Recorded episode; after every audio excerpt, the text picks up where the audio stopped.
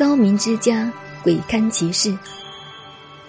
子曰：“非其鬼而祭之，谄也；见义不为，无勇也。”为什么把这两句话作为为政篇的结论呢？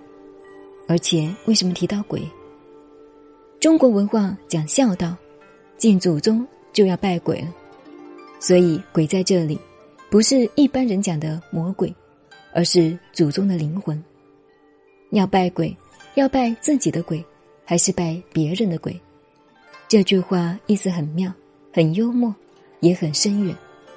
拜人家的祖宗就是拍马屁、献媚，不知道从何说起才对。因为夏朝的文化尚忠，殷朝的文化尚智，但是殷也尚鬼。那时社会的风气，每个人都诚恳老实，迷信的成分很多。周则尚文，也注重人文文化。孔子所崇拜的是人文文化，这是上古历史文化演变有名的转折点。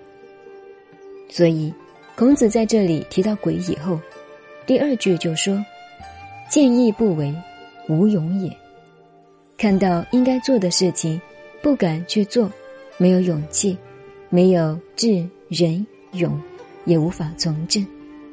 换句话说，也不应该从政。历史上有许多人是见义不为，对许多事情明明知道应该做，多半推说没有办法而不敢做。我们做人也是这样，看得破忍不过，想得到做不来。譬如抽香烟，明明知道这个嗜好的一切害处是不应该抽，就是。看得破，但口袋里总是放一包香烟，忍不过。对于许多事情，理论上认为都对，做起来就认为体力不行了，这就是想得到做不来。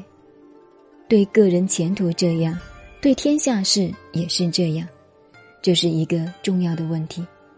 所以为政就是一种牺牲，要。智、仁、勇齐备，看到该做的就去做，打算把这条命都付出去了。